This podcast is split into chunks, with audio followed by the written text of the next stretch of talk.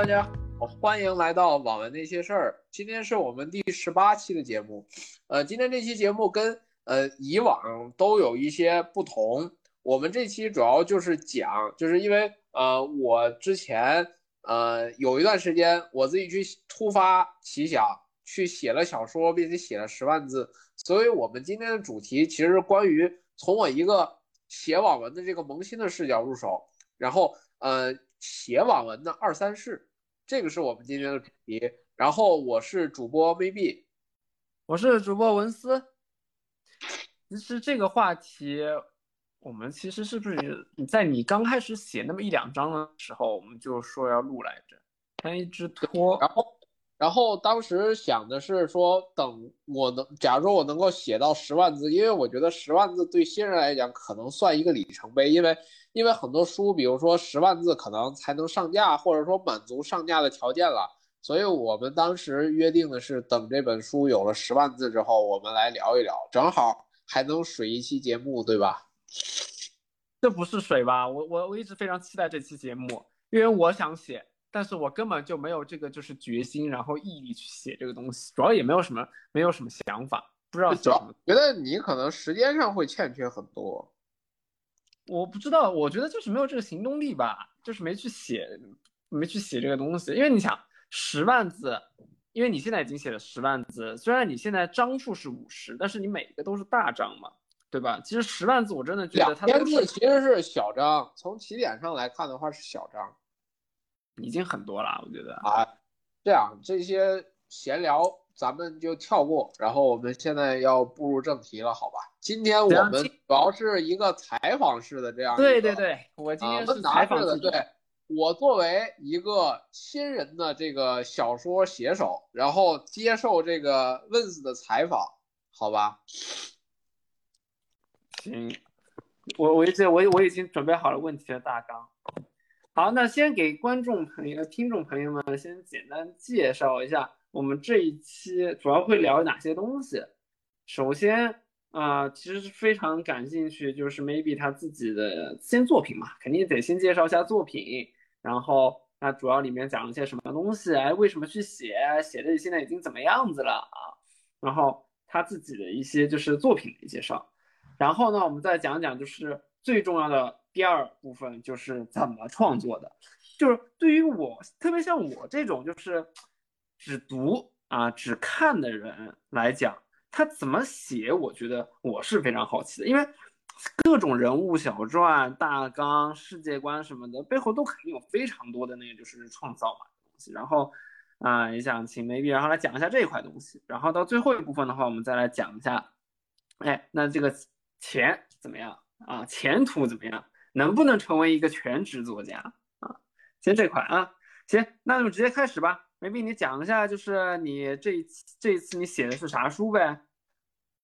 呃，我这次创作的话是写了一本同人文，然后同人的这个这个借用的这个世界观呢是《精灵宝可梦》，就写的是一本 PM 的同人文。因为因为我写书的话是在起点嘛，然后呃起点上面的话，同人这个类目下，然后 PM 也算是一个就是有蛮多受众的这样一个这个这个品类，所以并且我自己在这块儿也也是有一些擅长的，呃，所以我觉得在这块儿写书的话，可能是比较好入手的。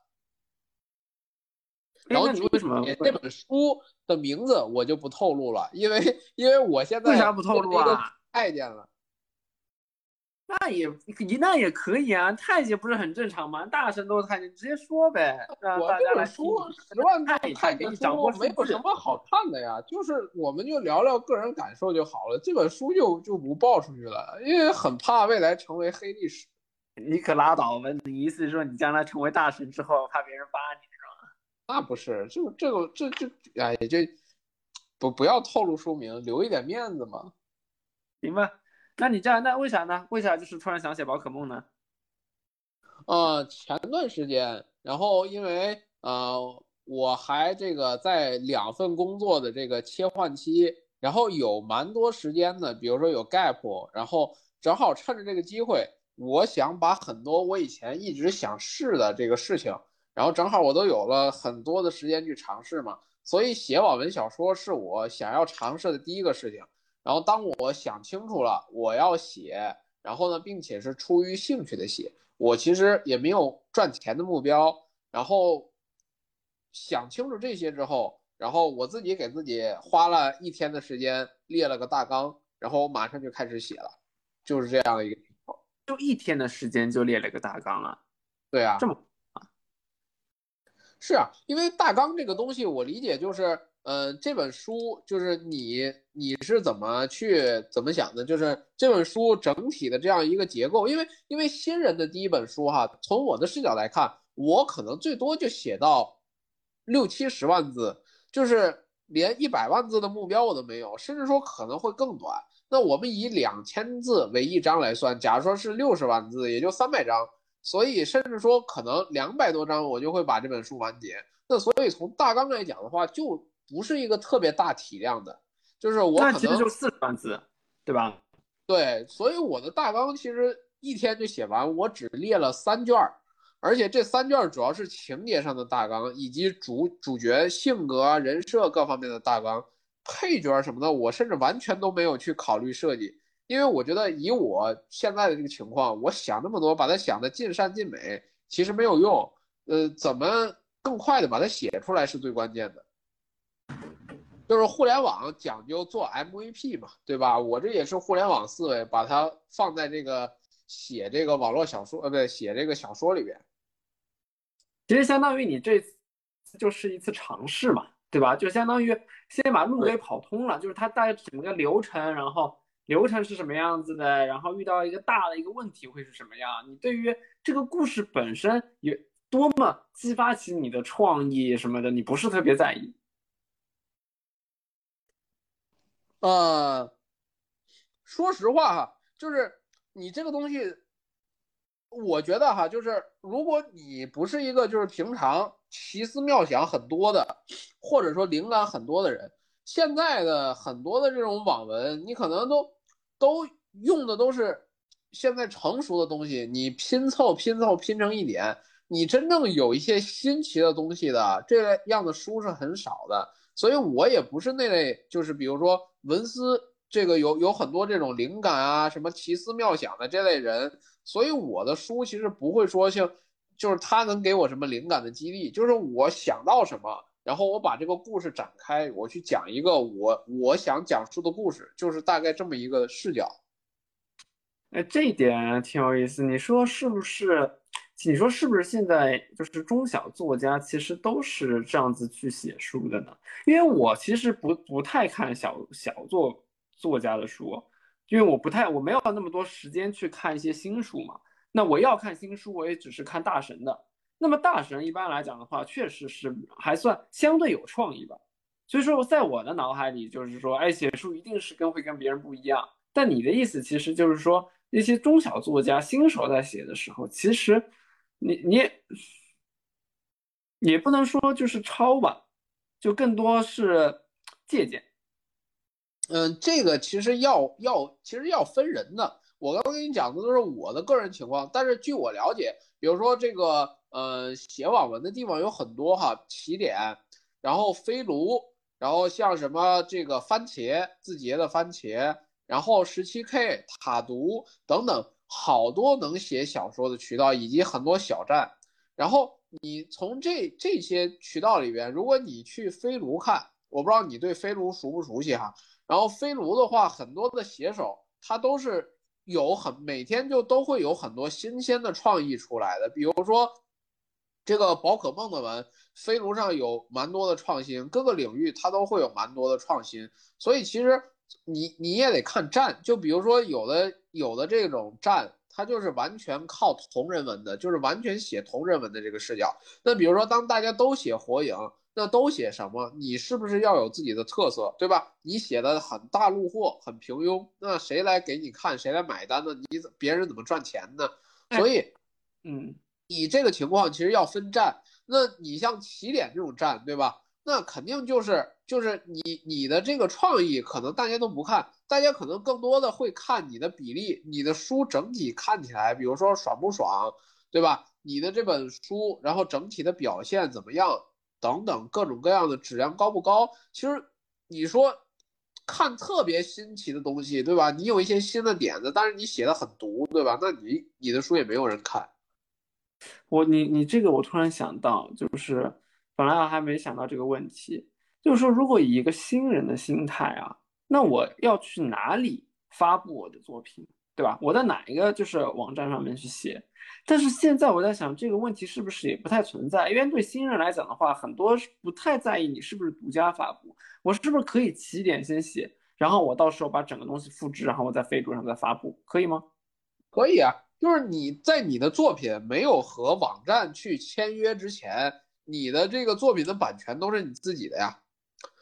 然后你比如说我之前我一开始在七点写，写了好几万字，然后我觉得整个数据，就比如说哦对，没没有聊到我的数据哈，我之前的那本书写到十万字，当时是三百个收藏，然后也也有一些应该有十十几二十个追读吧。也有一些这个读者在连续的看我的书，比如说每天都会有鼓励啊等等，说我这儿今天怎么怎么样，继续加油等等，写的不错等等各种各样的，或者说就喜欢看我写的书等等，也有这样的评论。然后我的成绩是这样的哈，然后但是嗯，我再去，比如说去知乎上搜了一些这个关于在起点啊写书的一些经验常识啊，然后我发现我这本书可能以目前的成绩来讲比较难上架。所以我又去这个去另外的一个网站，就是一个专门写这个呃写这个同人的网站，叫刺猬猫。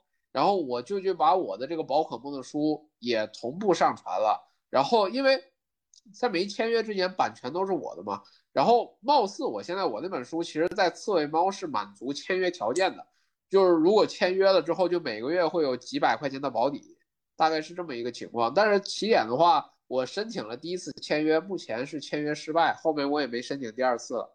哎哎，正好正好正好说到就是签约这个事，因为我觉得签约是一个比较大的一个节点嘛。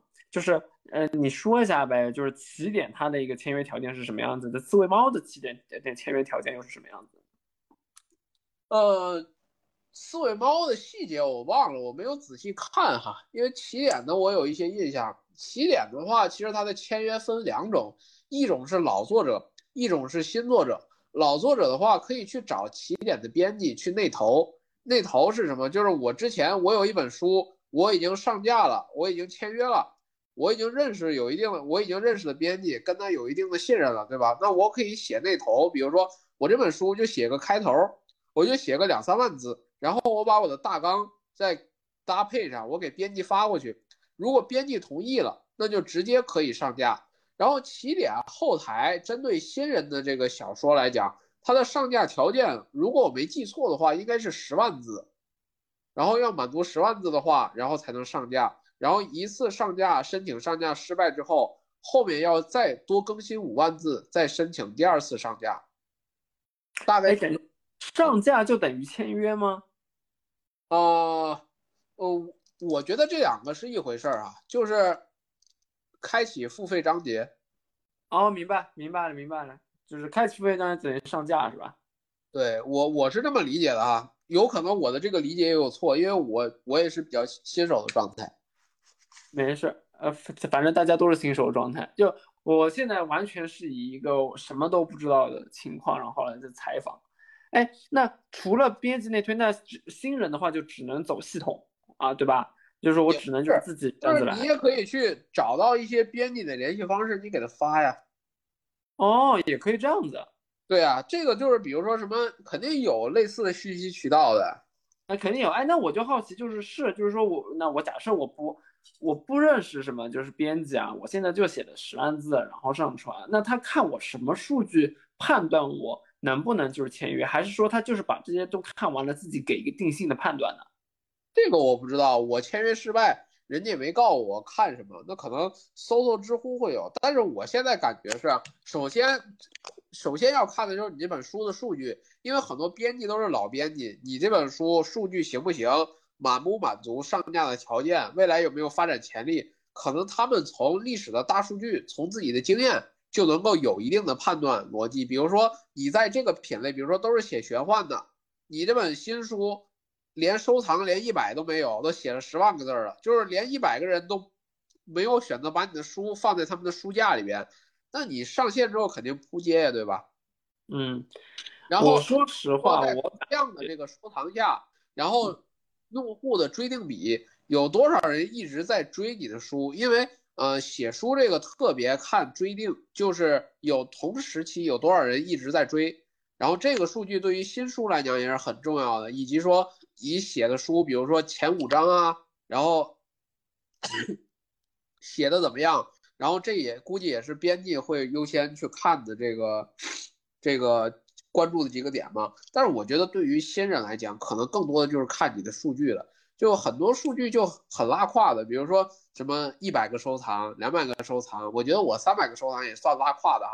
然后就十几个读者追订，然后你想一下，那假如说你这个数据我给你签约了，然后起点的签约的话是前三个月，你只要每天保证一定的更新量。然后这个叫全勤嘛，一个月之后他给你发一千五百块钱的保底工资，就前三个月有这样的保底。那对于起点来讲，我给你签约，那意味着可能我接下来的三个月要付出四千五百块，对吧？那你这本书能不能帮我赚回来四千五百块都不知道。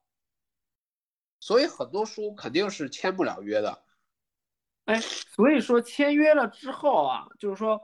呃，签约了，首先就是相当于就是签约了会怎么样，对吧？那签约了第一个的话，就是你有保底的那个钱了，每个月有一千五百块钱，对吧？是不是？只有前三个月有，不管，只有前三个月有，只有前三个月有，后面的话也还是就是分成那个就是付费。对，后三个月就要看你自己的真实成绩了。哎，那我要是比如说这是他是按人还是按书的呀？那比如说我这个人我写了这本书。然后我哎，我这本书签约了，对吧？那么下一本书，那签约的合同是什么了呀？你要签的是买断的合同，对吧？那这个东西就就完全是奔着你人来的嘛，跟你的书就没关系了，对吧？谁没事儿去买断一个新人的书，肯定都是买老读者的书，要么就签保底，就是你这本书写的怎么样都无所谓，我直接就给你签保底。比如说你写一千字，我给你二十块钱。就你你写的这个就是你你未来收入，你只有这每千字二十块钱，你的书卖爆了，对吧？然后有多少订阅的收入、版权的收入，这些全都是这个起点的。这等等，这个是是要看你的这个合同是什么样子的呀。啊，我觉得这个非常有意思，我真的非常好奇，就是说他被哈他后面就是签约的模式会是什么样的？但这次这这次我我们也没研究，然后也咱也不聊这个。那所以说，我都没有签约，你 聊不到。没事，你我相信你下次一定能签约的。你还打算写吗？我目前应该是不打算写了，一个是没时间，另外的就是，呃，我十万字之后，我遇到了一个瓶颈，就是我的灵感枯竭了。就是我每天写两千字，我需要花三到四个小时。这三到四个小时，我都是，比如说我自己想不出来什么样的情节写得好，我可能会去参考那些。在同领域写的好的书，我会去花很多的时间去看，就是研究它的，比如说前五十章，然后某一段情节的一系列的章节，比如说十章二十章，我去研究它的这个套路，它的故事是怎么设计的，我要把这些东西想清楚，然后我甚至说借鉴一部分情节到我的书里边，再结合我的书去做本地化，对吧？那这样的这这个过程是很耗这个时间精力的。哎，我我你这样子说，我想想我都觉得头大，就就我觉得这个真的好好难呐，就就是您说就是累，我觉得就是累，就我能想象到，就是说我我现在我我现在一个宠物宠物，我拿到了一个宠物小精灵，然后我要怎么去培养它？我就我就我这个故事，我单单这么一个怎么拿到它的这么一个情节，我该就是对读者来讲的话，那他只要就接受就可以，但是对于作者去创造，他可以创造很多个方向。那到底哪个方向好？哪一个方向就是那个数据会好看？你就是要做很多功夫，就耗费很多脑力。你刚刚说两千字，你都写了三到四个小时。哎，我问一下，这个三到四个小时是，难道不是你写了大纲之后，然后大纲里面再分子纲这样子？你你本身其实已经你想好了这些情节，到时候只把它码出来，还是说你完全情节是空想的呀？就是大纲里的情节，就是我觉得你写大纲，你不可能说把这个情节写的非常详细，对吧？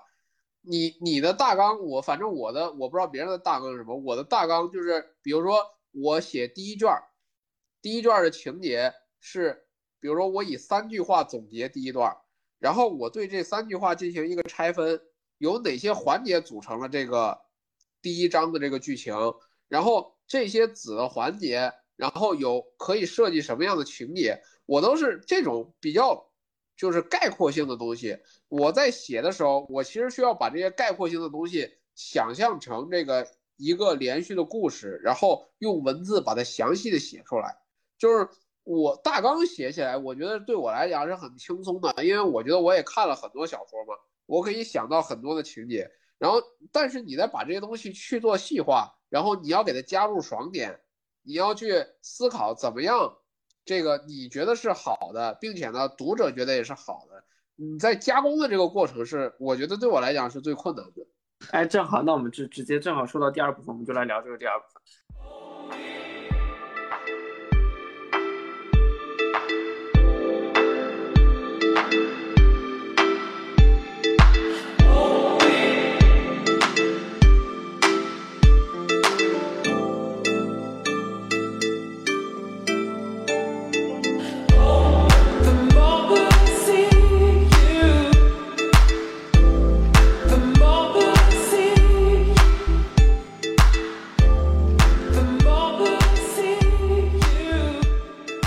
以说，因为我啊就是我在想怎么采访这个问题的时候，这个创作过程时候，我自己对于一个外行人来讲的话，我是这样去想的：，就首先你创造一本书，你首先要有前期准备，对不对？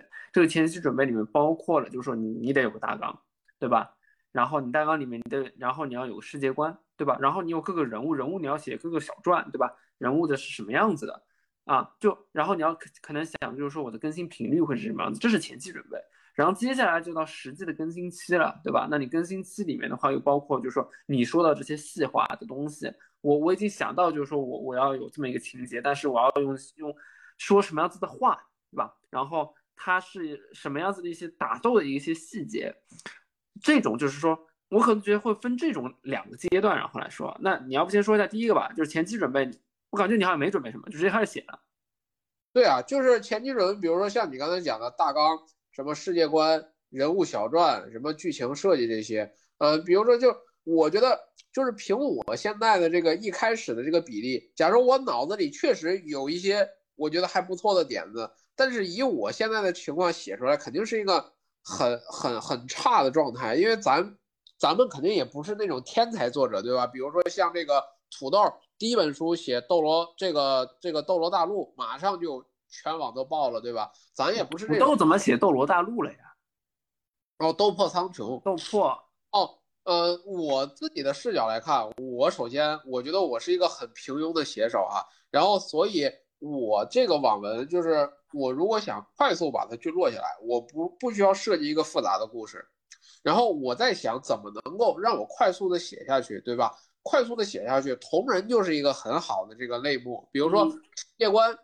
我借用一个固定的已有的作品，那世界观就可以用它的，对吧？那世界观里对应的人物，甚至很多的这个这个，比如说我写的这个宠物小精灵，那里边的很多人物也可以用它这个原来，比如说动画呀、漫画呀也好，都可以用它的。然后对于我来讲，我就是大纲的制作，以及说可能需要创作一个主角。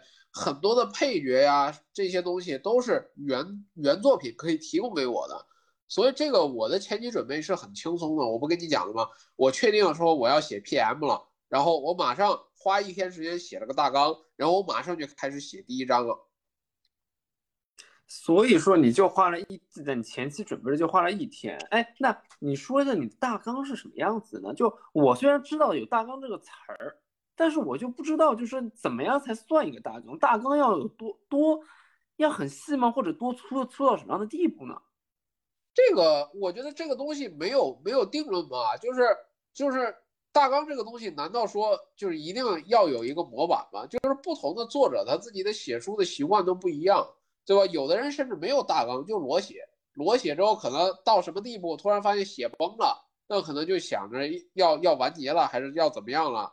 然后这个这个，我觉得首先对于不同的人来讲，大纲都是呃不同的，所以对于我来讲，我的大纲首先就是呃比较类似的这种，呃产品经理那种结构化的思维吧。我的大纲就我我写了这么几个方面哈。首先我我一开始分析了我写小说具备什么独特的优势，然后第二个在这些独特的优势里边会衍生出来什么样的题材。那当我确定了要写 PM 题材的时候，我的大纲的下一步就是这类题材下面有哪些我看过的比较知名的书，这些书都是什么样的特点？那我写的 PM，我想照着什么方向去写？然后等一下，清楚这些之后，以及说我有一个对标的作品了之后，然后我去把它对标成哪个之前写的比较不错的作品，那。我今天又开始设计我整个作品的这样一个，像这个，比如说，啊，整体的这个，比如说整，首先整本书要写多少字儿，它可能对应有几卷儿，然后呃，每一卷下面主要的情节是什么，然后就像我刚才跟你讲的那些拆分，然后每个环节我可以制造什么样的故事等等这些东西，然后我的大纲就结束了。好，我就问的具体一点，是吧？主要就是说你的大纲的话，就是。你就念一下你的大纲，就我要大纲，就是说只是那个，就是说你的会这个故事包含了哪些？我感觉你前面有点像商业计划这些东西，就单纯的就是故事类，就是说你的故事分了哪几部分？就是就我自己能想到，就是说先先是他拿到了第一个小精灵，第一个小精灵他拿到了六个，然后六个之后他打到了世界冠世界挑战赛这样子的。这个念大纲我要怎么念呢？不用念啊，你就大概说一下，就是你你在你设想里面，你觉得如果用四五句话把你的整本书再讲一个什么故事说出来，就是那那现在就是应该就是你的大纲吧？不是啊，我没有写整本书啊。那你怎么去是？那你的情节怎么设计？在因为在我理解里面，就是就是这个故事很好写呀。PM 就是你在宠物小精灵世界写一个人的故事。这个没有什么好特别介绍的呀，就是那你在起点这样的背景下，你写的故事不就是变强吗？对吧？嗯。然后从一个弱鸡变成一个强者，这种故事有什么好好细说的？大家都是这样啊，没有人写我是弱鸡，这本书完结了我还是一个弱鸡，对吧？你这样怎么给读者爽感呢？所以从整体的情节总结来讲，一定是这样的路线，所以这种没什么好介绍的。只不过你在你的大纲是要设计的，就是不每一卷你要达到一个什么地步？比如说我给自己的大纲设计，假如我一开始说四十万字，那我对应的大纲我就设计了四卷，那四卷对应四个主题，比如说刚起步第一卷刚起步情节是就是在新手村是什么样的，然后新手村到下一个地图，这个大纲是什么样的？再从下一个地图到下一个地图，以及到最终的地图。每一个地方要写什么，就是这这个这个基本上我觉得没有什么，就是有什么就感觉跟别人有什么不一样的。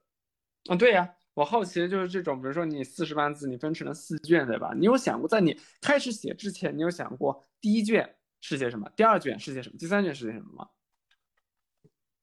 我刚才跟你说了嘛，大纲就是这么定的呀。第一卷写新手村，第二卷写新手村上面下一个地图。然后第三卷写再下一个地图，最后一个地图就这样。那你世界观这些，就是等你真正开始更新了之后，你后来再慢慢想的。不需要想，你的同人为什么要想世界观呢？你世界观哦，我知道了。我就是这个东西，不都前面都说了吗？我感觉你一直没有 get 到我说的意思啊，就是世界观、人人物。这些各种剧情里的配角，我都用原来的呀，我我为什么要自己去重新设计呢？我设计完了被别人骂，然后说你设计的有漏洞，设计的这儿不行那不行，我为啥要吃力不讨好呢？但你总会出现什么新的人物啊，对吧？不会啊，就新的人物你肯定得设计吧？我就设计一些什么无关紧要的配角，有什么问题吗？这些配角都是功能性的，比如说我去什么黑市，我设计一个交易的，设计一个什么拍卖员。再设计一个什么装逼打脸的角色，这种都是很功能性的呀，一点对为他他的这种人设我都不需要建立，就是就是你要想清楚你写的故事是什么，我写的故事是完完全以主角为第一视角，嗯，我不是写群像，那我为什么要去设计人设呢？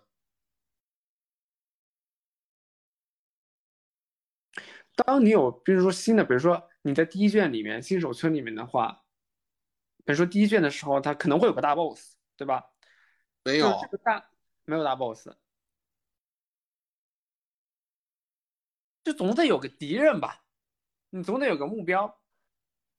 其实你就你是怎么说呢？就是呃，我觉得哈，你这种新手村一定有个 BOSS 这种这种视角，我觉得有点狭隘。就是为什么一定要有 BOSS 呢？就是你你知道一个 BOSS 的目的是什么，对吧？我们写第一第一卷，一个是让读者慢慢带入进来，有成长的视角，让他觉得我这本书好看。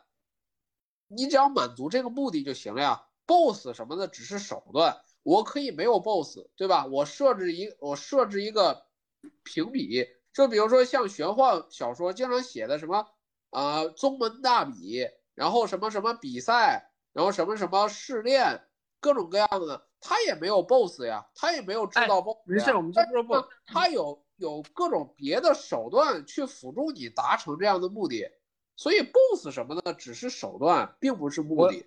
我想到一个点呢，就是说，你说我们如果拿斗罗，然后这种来举例子啊，或者我们拿凡人来举例子好了，就是凡人的话，他不是一开始有挂吗？对吧？然后他有几个对他很重要，就是在他第一张地图对他很重要的几个法宝，对吧？那他就会围绕这个法宝的话去开展一些副本，然后就是说他去写他怎么拿到这个法宝的，是吧？那我就在想，并且。那么望宇他们是不是在写第一卷之前，就是写第零章之前就想好了？哎，我就要拿，就是想就是给给主那个韩立，就是要配这几个法宝，然后呢，配置几个法宝，我要去设置某一个副本，就这样子的框架，它有没有？还是说我写到哪里，然后我就说哦，我应该给他配个法宝，这样子呢？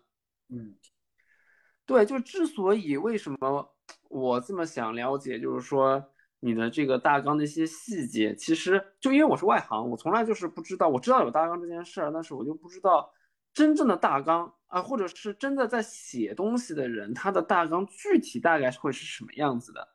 就你要不说一下，就是你你不管是念还是也好，就是你的大纲大概是什么样子的呢？呃，首先我先，呃，我一直前面一直强调的一个点哈，就是大纲只是一个工具，对吧？这个大纲的目的是为了辅导我们的写作，让我们能够更好的把自己的小说写出来，把自己的故事讲出来。所以在明确这个目的下面，我觉得首先大纲它肯定是，呃，就是你可以甚至可以不写，写的很细，写的很粗，它都是可以的，对吧？我们先明确了这个这个大的总原则，我可以接下来讲一讲我的大纲，这个它是由哪些部分组成的啊？比如说我讲一讲我的第一卷。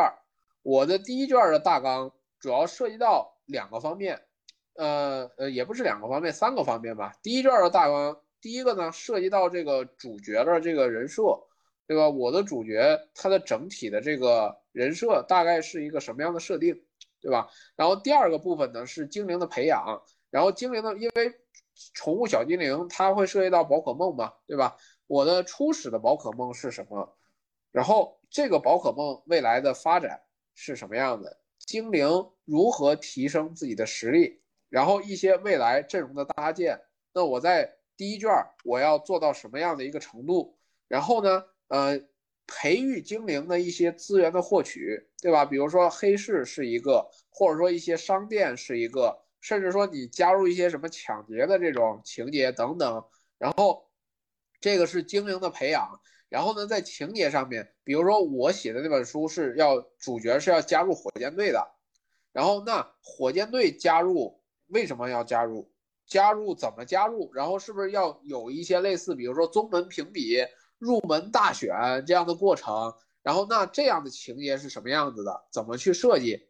然后呃，在这个情节里面，大概我想设计什么样的这种爽点，那这个爽点需要什么样的配角去支持，然后这个考核这个或者说是这个比比评比是怎么进行的，然后有一二三四这几个阶段，然后。这个评比的奖励等等，这些基本上是我这个在情节这块的这个啊一些细节的这个内容，所以我的大纲基本上第一卷的大纲就是从这三个方面去开始去介入的。你觉得就是你在你这样子大纲写完之后，后面到时候再去写字儿的时候，就你觉得更省力了，还是说？你还是要花非常多的精力在后面，就是细化上面。就如果真要把这个时间配比把它分成前期和就是更新，就是写字儿出来的时候，这个时间你觉得分布是什么样子？就是一个一个回答吧。首先，大纲对于我的写作来讲肯定是更省力了。就是我把方向都已经点出来了，那我接下来要做的是，就是在一个骨架的基础上去填充它的血肉，对吧？对。那我接下来可能要做的事，就根据我大纲自己的设计，我去把一个一个，比如说六个字的情节，我把它完善成两千字、四千字、六千字、八千字的故事。所以你看，它由六个字儿变成一章、两章，甚至说一个系列的章节，对吧？比如说，呃，在精灵培养这个环节上，我可能就要写好多精灵的培养。一个精灵的培养，另外一个精灵的培养，第三个精灵的培养，那可能不是一章就能解决的事，对吧？所以这个是从六个字儿演化变成一万字，甚至说好几万字这样的这个这个东西，所以大头的这个时间肯定要花在大纲往具体的这个呃细节内容的扩展上面。这个对我来讲是花费时间最大的，因为六个你想把它写的好看，你要去设计，你要去思考。你甚至还每次写完还会涉及到推倒、推翻重写这样的状况。我去啊！我想想都觉得还挺难的。就是我我可以，而且，些就是就是职业写手，对吧？他比如说他觉得他当当要写一个故事的时候，他想把他这个写好，因为每一个职业学生肯定都是奔着要把自己的小说写好这个事儿去做的嘛。很多人甚至。会打磨自己的开头，就比如说黄金三章前三章，他甚至会改几十次。对，会有这样的打磨的过程。当然，我我在想，哎，我在想啊，就是说，如果让你再来一次的话，就因为你已经知道，就是后面其实细化什么很难呐，这些东西。那么会不会有这种可能啊？就是说，如果我在前期花费的时间更多，比如说我把大纲写的更细，越来越越来细，对吧？那么我后面是不是花的时间就更少、更省力呢？那假如你你花了很多的时间在写大纲，比如说你写大纲就用了一个月，那假如你构思的非常好，如果你发现你写了第一卷前五万字都没人看，那你怎么办？硬着头皮继续把这个大纲写下去，行吧？有道理，对吧？这个东西就是，尤其是。这个网文它是能直接面对读者的，它有直接的结果反馈，它结果反馈很快，甚至说你发书的这个当天一个礼拜就有一定的反馈。所以在这样的这个结果反馈下面，我觉得正常人的思路都是快速试错，对吧？你十年假如说你磨出来那个玩意儿，这个没人喜欢，那你咋办啊？你给自己搞里头了呗？啊，呃，这一点我确实没考虑到，这个还确实是。哎，还有个啊，就是说，你说，嗯，因为其实写同人文，其实对于世界观什么东西的人物什么东西的，确实是会要求会低一些嘛，对吧？因为都是现成的。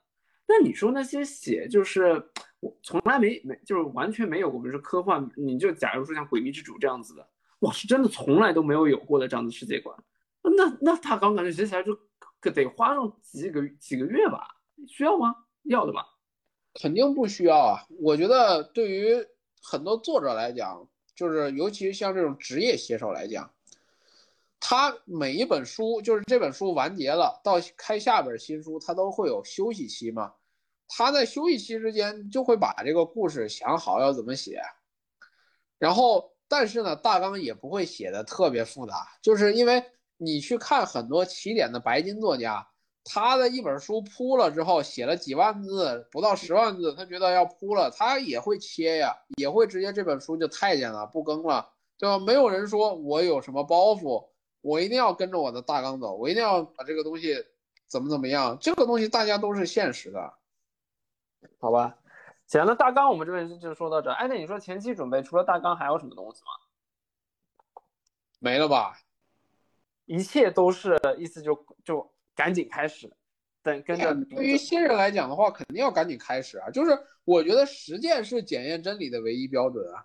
就是你天天这个纸上谈兵，对吧？跟赵括一样，你觉得怎么这个事儿怎么怎么样，那个事儿怎么怎么样，你都是。